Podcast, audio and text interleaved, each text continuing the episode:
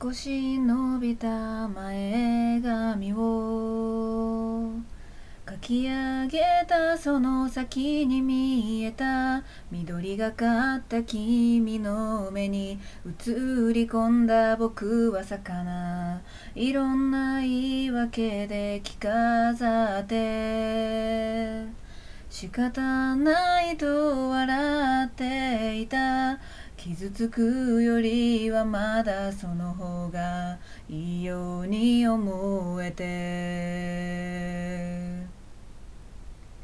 夏の風が君をどこか遠くへと奪ってゆく。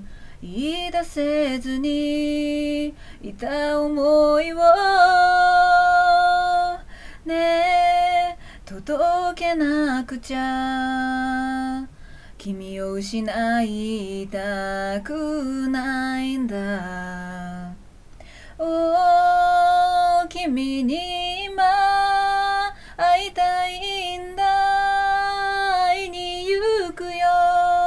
たとえどんな。痛みがほら押し寄せても。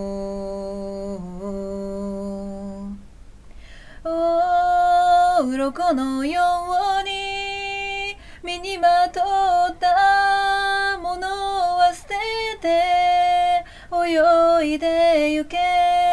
君のもとへ君のもとへ。それでいいはずなんだ。